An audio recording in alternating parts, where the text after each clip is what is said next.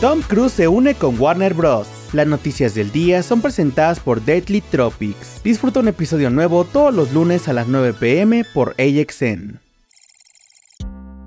Comenzamos con la noticia de que una nueva trilogía de exterminio está en desarrollo. Danny Boyle y Alex Garland harán equipo nuevamente para traernos una tercera parte de la saga 28 Dates Later, que será titulada 28 Years Later. Además, el proyecto va más allá y se está preparando a desarrollar una nueva trilogía a partir de este revival. Al momento se trata de un proyecto independiente con un presupuesto de 75 millones de dólares por película. Se espera que algún estudio o plataforma de streaming haga una buena oferta para su lanzamiento y distribución.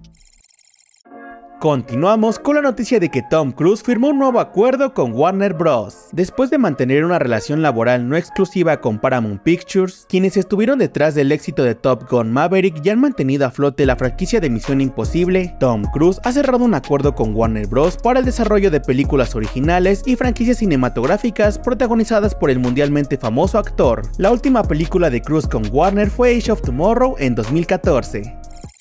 Para terminar, les contamos que las series de The Defenders ya son canon en el MCU. Marvel Studios ha agregado las series de Netflix Marvel a la cronología oficial del universo cinematográfico de Marvel en Disney Plus. Ahora, Daredevil, Jessica Jones, The Punisher, Iron Fist, Luke Cage y The Defenders son parte del canon oficial. Esto ocurrió tras el estreno de Echo, que incluye la presencia de Vincent D'Onofrio como Wilson Fisk, Kingpin y el cameo de Charlie Cox como Mark Murdock, Daredevil. Lo más probable es que los otros actores de la series retomarán sus roles en futuros proyectos.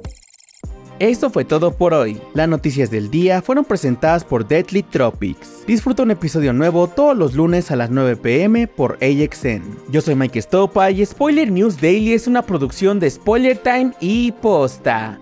Hasta el lunes.